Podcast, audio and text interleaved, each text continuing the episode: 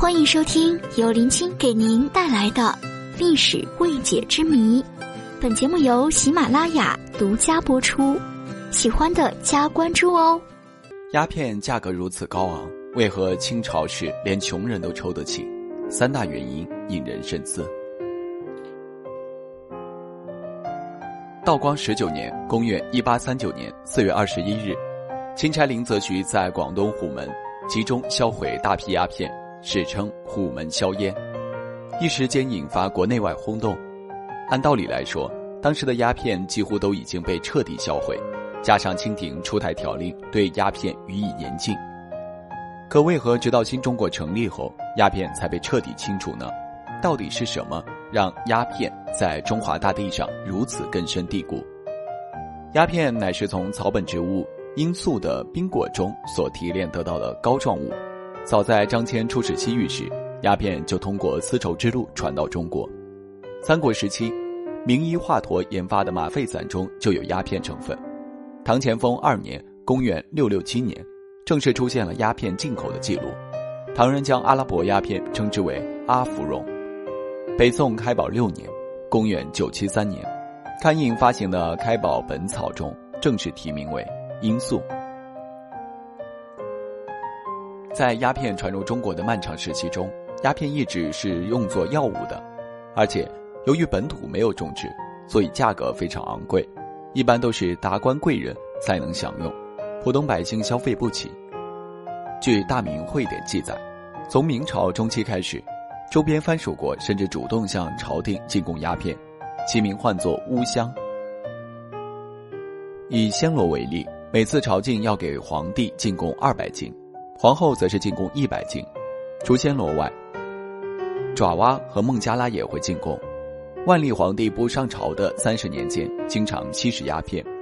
上世纪在发掘定陵的过程中，专家曾对万历皇帝遗骸进行检测，确实发现了吗啡成分。不过问题来了，明明是达官贵人才能享受的鸦片，怎么到清朝时却成为大众消费品，连普通百姓都能随意吸食呢？说起来，这是由多方面原因共同作用所造成的。首先是西方的主动倾销，在近代贸易的过程中，西方商人在中国以白银购入大量丝绸、茶叶、瓷器等特色产品，而中国却对西方商品兴趣不大。这就导致形成了巨大的贸易逆差，大量白银外流。无奈之下，英国东印度公司决定以鸦片打开中国人的口袋，结果发现大受欢迎，于是，在印度大量种植鸦片。在规模效益之下，鸦片的成本越来越低，售价比起明朝时期也大幅下降。第二个原因，则是本土鸦片产量激增，鸦片市场供大于求。从而导致价格继续下跌。由于清廷并没有出台详细政策禁止百姓吸食鸦片，因此仅靠其自我约束显然无济于事。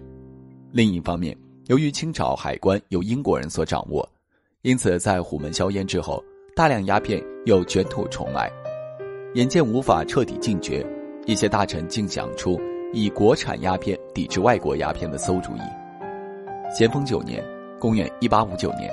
朝廷特地颁布征收土药税礼条例，表明清廷对待鸦片种植的态度由禁止转为公开鼓励。消息传开后，不到五年时间，中华大地上遍地罂粟花开。尤以山西省为最，据史料记载，山西农民往往以高馊水田变种罂粟，而五谷反制出敲击之区。随着国产鸦片大批量上市，鸦片的价格自然而然就降下去了。对普通百姓而言，种植鸦片能多挣一些钱来改善生活；对官员而言，则能带来更多的赋税。因此，这种双赢局面进一步刺激了各地鸦片种植。在清廷和民间百姓的齐心协力下，本土鸦片最终彻底击败了洋人倾销的走私鸦片，鸦片的价格也跌落谷底。第三，鸦片本身也有品质之分，劣质鸦片并不算贵。而且穷人还有办法对付，精致鸦片呈棕黄色，且伴有香甜气息，而劣质鸦片则为焦黑色，还有浓重氨味儿。举个不恰当的例子，古人吸食鸦片就像现代人抽卷烟，有钱人可以抽中华和云烟，穷人大可抽利群的大前门。另一方面，鸦片对于富人来说是一种消遣之物，对穷人来说则成了生活必需品。据《厦门志》记载，不少穷人为避免孩子到处惹是生非，就让孩子吸食鸦片，以此将他们圈养在家中。除此以外，由于鸦片可以减少食欲，许多穷人为节省食物，也开始吸食鸦片。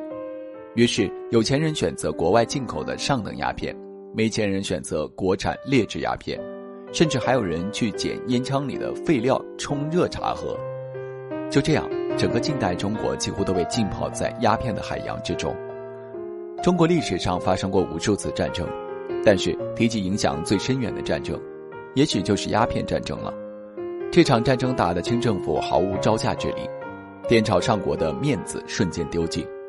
从此，中国带着屈辱开始了近代史。鸦片战争是中国历史的重点之一，学生们要重点学习，专家们要重点研究。可见中国多么重视这场战争，那么英国方面是怎么看待鸦片战争的呢？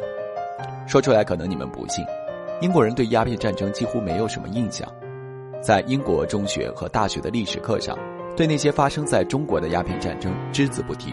谈到香港的时候，仅委婉的写着他们在1842年得到了那个岛，即香港岛。中英两国为什么对鸦片战争态度反差这么大？原因可能是这样。首先，鸦片战争本身就不是什么光彩的事。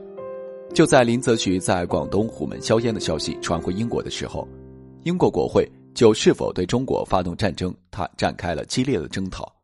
支持战争的、反对战争的议员几乎一样多。反对者认为，为了毒品生意去跟一个国家打一场仗太荒唐了。而且，鸦片当时在中国属于违法品，英国贩卖鸦片在原则上就违反了清朝的法律。所以英国完全没有理由去发动战争，但是最终投票的结果是二百七十一票同意，二百六十二反对。也就是说，同意动武的仅仅比反对的多了九票。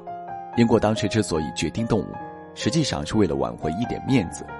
他们对清朝实力如何也不是很清楚，所以英政府始终未正式宣战。其次。英国人认为战争规模太小，不值得一提。如果从当时英国发动过的战争来比较，鸦片战争都算不上很大规模的冲突。在英国和中国交战的时候，由于清朝例行了上百年的海禁，中国根本不存在海军一说。英国几乎是兵不血刃的占领了几个中国的沿海城市，早就丧失战斗力的清军听到炮声就四散逃跑，四千英军。如入无人之境，中英之间连个像样的冲突都没有。如果非要说冲突，反而是英军在三元里和当地的居民发生了一次冲突，原因是几个不守军纪的英军到三元里抢夺财物、强暴妇女，引起了众怒。英国人认为鸦片战争的规模还没有镇压印度民族起义的零头规模大，所以不值得一提。再次，认为鸦片战争是帮助中国，中国却不领情。在部分了解那段历史的英国人眼中，还存在着一些荒谬的看法。他们认为，他们不是为了鸦片打仗，而是为了一个更高、更漂亮的目标，就是如何把中国人拉到了正规的国际秩序之中，带领中国人进入文明社会。这么一说，反而把不义战争洗白成了正义战争，颠倒是非曲直，妥妥的是替英国的殖民主义思维辩护。小编认为。鸦片战争毫无疑问是非正义的，无论怎么洗白都不可能洗干净。但中国之所以会在鸦片战争中惨败，根源还是在于闭关锁国政策造成的社会停滞，与世界发展大势脱轨。所以，历史告诉我们，无论什么时候都不能固步自封，落后就要挨打，不想落后就要坚持走开放道路。